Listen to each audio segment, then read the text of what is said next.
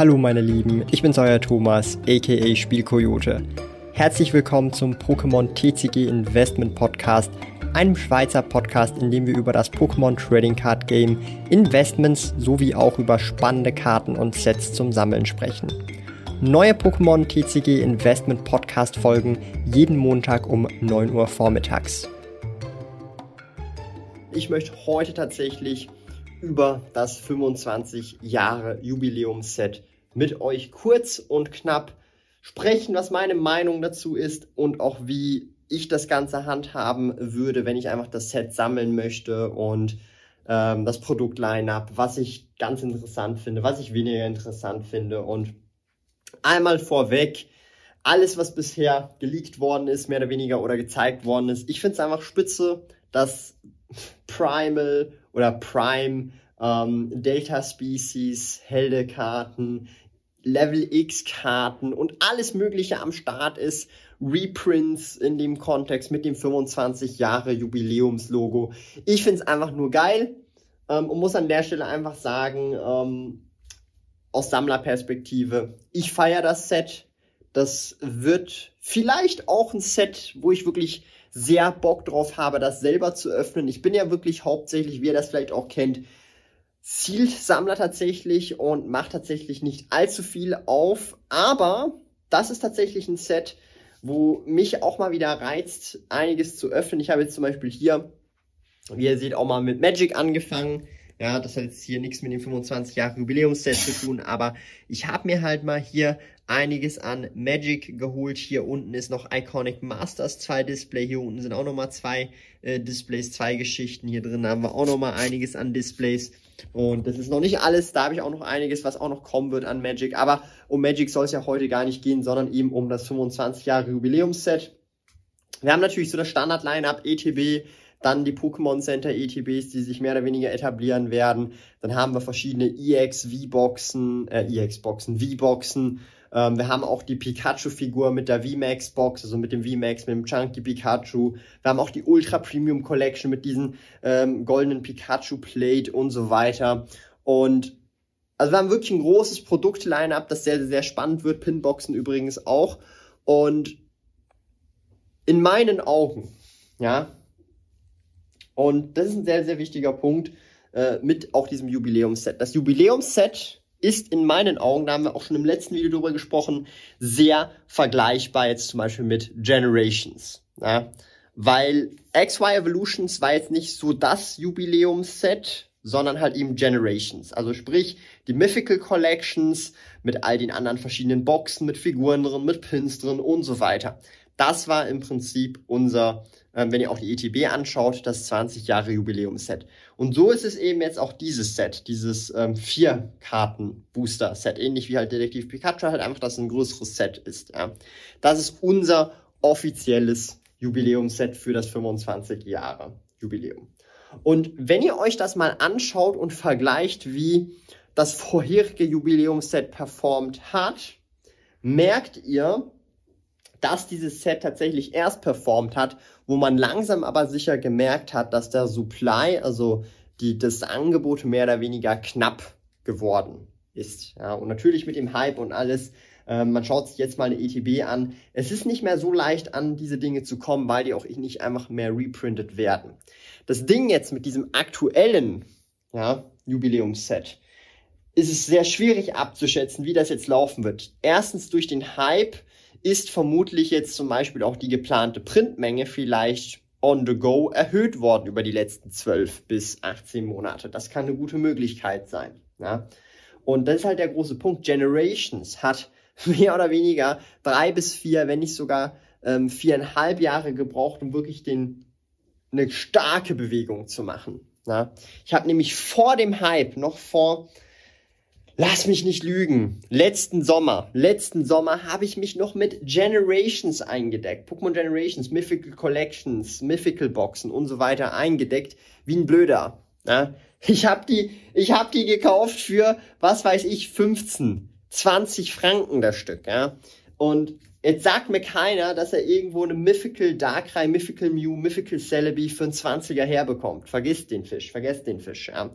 Und das ist der große Punkt. Und das ist vielen von euch da draußen wahrscheinlich durch den Hype gar nicht bewusst und darum möchte ich euch das hier auch einfach mal Klartext erzählen, ja. Egal wie hyped, egal wie geil ein Set ist, ja. Das muss noch lange nicht heißen, dass ich jetzt das 25 Jahre Jubiläumsset heute kaufe zu UVP und dann in zwei Jahren ist das Ding to the moon äh, das zehnfache wert. so muss und kann und wird es in der Regel nicht laufen. Ne? Also ich gehe schwer davon aus, das ist meine persönliche Prognose, von der ihr vielleicht auch einfach ein paar Inputs mitnehmen könnt. Nehmt das jetzt nicht für bare Münze, was ich sage, das ist einfach meine persönliche Meinung, dass das 25 Jahre Jubiläumset sehr gut laufen wird, ja, sehr beliebt sein wird, ja, und auch viel Hype drumherum sein wird, ja, und auch ordentlich den Weihnachtsverkauf ankurbeln wird, ja.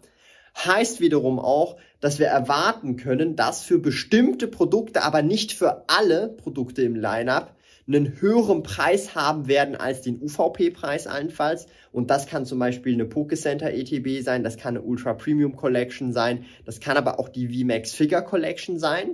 Ja? Aber dann wird es wiederum im Produktline-up bestimmte Produkte geben, die zu UVP oder sogar unter UVP zu kriegen sind.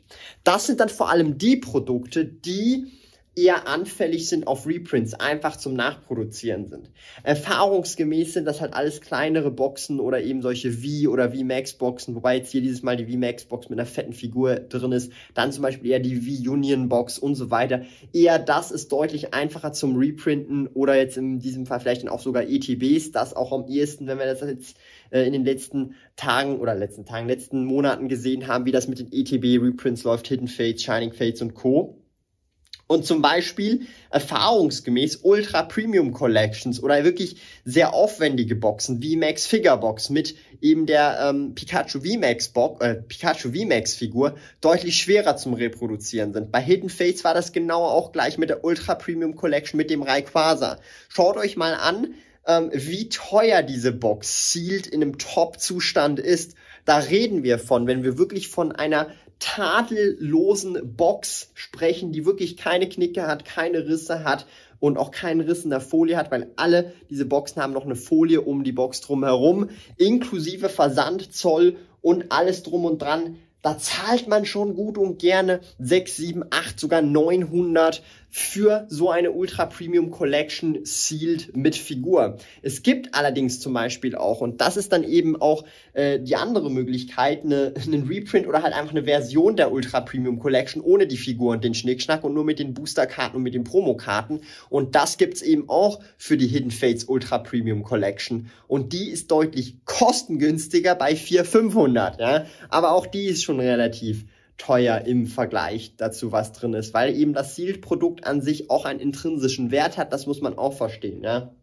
Es geht nicht immer nur um den Inhalt, der ist natürlich schon ausschlaggebend, aber es geht halt auch um das Sealed-Produkt an sich, um die Spezialität eben des Sealed-Produktes.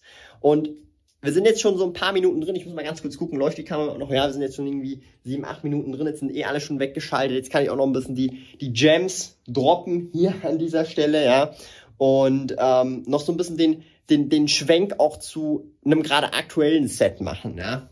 Haben wir zum Beispiel hier, das ist Chilling Rain, die beiden ETBs mit ein paar Boostern und hier mein Chilling Rain Display, das ist auch mein Exemplar. Und hier ja, werden wir vermutlich, und das ist einfach meine persönliche Meinung, auch eine ähnliche Bewegung einfach sehen, wie jetzt zum Beispiel bei Battle Styles. Wobei Chilling Rain ein durchaus stärkeres Set ist und ich natürlich dann dadurch auch vermute, dass die Abwärtsbewegung jetzt zum Beispiel wie bei Chilling Rain, äh, wie bei Battle Styles nicht so stark sein würde wie bei Chilling Rain, weil Chilling Rain grundsätzlich ein etwas stärkeres Set ist von den Karten her, die drin sind, ja. Und das ist halt so ein großer wichtiger Punkt. Das heißt, und das ist jetzt bei Pokémon schon fast immer ausschließlich so gewesen, ähm, in dieser Hype-Phase. Und da habe ich auch schon Videos gemacht zu Shining Fates äh, versus Shiny Star V und so weiter. Da habe ich ein Video gemacht, wo ich erklärt habe, yo, wenn euch das zu teuer ist, über UVP zu kaufen, weil das aktuell halt die Marktpreise sind, dann kauft es nicht zu UVP, kauft euch andere Alternativen. Es gibt genug Alternativen, die man kaufen kann. In diesem Fall war das damals zum Beispiel Shiny Star V. Was ist passiert? Man konnte ähm, ein Dis oder ich sage jetzt mal damals eine ETB für Huni oder so kaufen von Shining Fates. Und ähm, für, den, für denselben Preis konnte man halt Shiny Star V kaufen. Heute ist Shiny Star V mehr wert als eben die Shining Fates ETB. Guess what? Ja? Guess what? Und das ist halt so ein großer, wichtiger Punkt, den man, glaube ich, verstehen muss. Und dass wenn man über UVP einsteigt, wenn Marktpreise und der Markt ist der Markt, der Markt ist der Markt, du kannst dich noch so drüber aufregen, aber der Markt ist der Markt und der Markt entscheidet, wer bereit ist, was für wie viel zu zahlen. Ist einfach so. Ne? Ähm, das geht gegen oben übrigens und auch gegen unten. The market is the market. Ähm, das ist ein wichtiger Punkt, den man einfach äh, so verstehen muss, ja. Und wer halt eben nicht bereit ist, diesen Marktpreis zu zahlen, der kann ruhig warten. Und der kann durchs Warten belohnt werden, wie zum Beispiel bei Shining Fates, was vollkommen okay ist. Aber es gibt auch andere Fälle, wo das Warten nicht belohnt ist oder nicht belohnt wird. Shiny Star V ist da ein Beispiel. Ja? Da wird das Warten nicht belohnt. Dream League, ja? wird das Warten auch nicht belohnt. Ja? Cosmic Eclipse wird das Warten oder das Warten nicht belohnt. Oder bestes Beispiel, die Eevee Evolutions Box, da wird das Warten auch belohnt. Aber, und das ist ja der große Punkt, ja, ich habe die Box teurer gekauft, als ich sie aktuell jetzt sogar nochmal kaufen könnte. Aber das Ding ist, das ist ja der große Punkt, wenn es einem wert ist, zu Release Dinge zu haben für den Preis, dann ist es okay. Das ist bei Singles so. Wenn ich jetzt Single-Karten aus Chilling Rain zu Release kaufe, dann weiß ich, ich zahle den höchsten Preis direkt. Langfristig gesehen kann man auch drüber streiten, aber halt kurzfristig gesehen. Wenn ich zwei, drei Monate warte, weiß ich, ich bekomme dieselbe Karte für 50 Prozent. Also Singles, Einzelkarten. Und das ist halt ein sehr, sehr wichtiger Punkt, den man verstehen muss. Und das ist halt einfach der Markt. Und der reguliert sich halt selber. Und da ist es nicht irgendwie, da ist nicht jemand böse, da will dich niemand übers Ohr hauen, da will dich niemand verarschen. Das ist der Markt. Ja? Es ist immer so einfach, jemanden als Bösewicht darzustellen. Ah, der ist böse, das ist ein absoluter Drecksack, das ist, der will mich komplett hops nehmen. So funktioniert das Leben in der Regel nicht. Ja? Es gibt nicht gut, böse, gut, böse so einfach, ja. Also das, und, und, und das muss man einfach mal so ein bisschen verstehen. Und ich finde es manchmal auch schon schon wirklich absurd, dass ich das erklären muss für ein Pokémon-Kartenspiel, für ein Kartenspiel, was eigentlich für Kinder gedacht ist, ja. Manchmal finde ich das komplett absurd, aber das ist halt einfach so, wenn auch viele Erwachsene in diesem Hobby drin sind und auch den Spaß an diesem Hobby haben, ja. Und darum an der Stelle hoffe ich, könnt ihr irgendwas auch für euer Leben aus diesem Video mitnehmen, ja. Für alle, die bisher noch geschaut haben, denn die meisten sind eigentlich mehr oder weniger ähm, nicht bisher am Schauen, das sagen mir zumindest die Analytics und ich wollte noch zu XY. Lieben Dank fürs Zuhören. Neue Pokémon TCG Investment Podcast folgen jeden Montag um 9 Uhr vormittags. Trete außerdem dem exklusiven Spielrudel Patreon bei patreon.com slash spielkoyote und lerne von jemandem, der bereits seit 20 Jahren im Hobby ist, seit mehr als 10 Jahren mit Trading Card Games handelt und den größten Schweizer Online-Shop für TCGs führt. Mehr über mich und meine Reise erfährst du auf meinem Kanal www.spielkoyote.ch slash YouTube.